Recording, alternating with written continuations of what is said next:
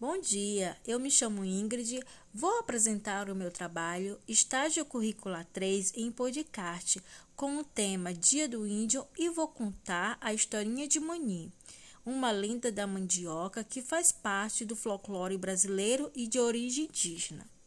Vamos lá, a historinha de Mani. Com alegria contagiante, Mani era uma indiazinha muito estimada pela tribo tupi onde vivia.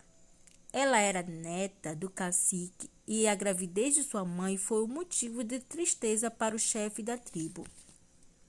Isso porque ela tinha engravidado e não era casada com um bravo guerreiro, tal como ele desejava. O cacique obrigou a filha a dizer que era o pai do seu filho, mas a índia, que não sabia como tinha ficado grávida, a desonestidade da filha desagradava muito o cacique.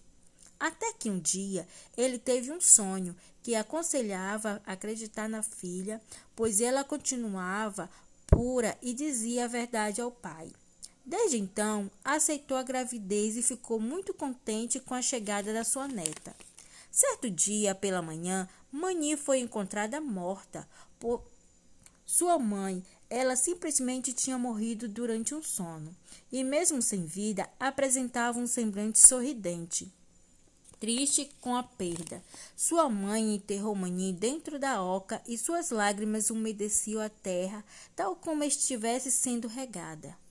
Dias depois, nesse mesmo local, nasceu uma planta diferente de todas as que conhecia, a qual ela passou a cuidar com a esperança de que pudesse desenterrar sua filha com vida. No entanto, encontrou uma raiz, mandioca, que recebeu esse nome decorrência da junção do nome Mani com a palavra oca. E aí, gente, gostaram da historinha? Espero que sim. Um grande abraço da tia Ingrid. Então, a contação de história na educação infantil desperta a curiosidade, estimulando a imaginação de cada criança e também desenvolvendo, desenvolver os pensamentos das crianças em diversas emoções, como o medo, a angústia, os conflitos emocionais, né? Aí, contar e inventar história exerce sempre grandes fascínios e alegria nas crianças. Dá um despertar na criança, cada imaginação, cada imagem que ela vê, ela vai despertando aquela, aquela imaginação, aquela curiosidade de ter o prazer de estar tá lendo cada vez mais o livro. Quando ouvem, reproduzem ou inventam a história, elas estão enriquecendo as suas experiências, desenvolvendo a imaginação, a sua língua oral e até mesmo a escrita.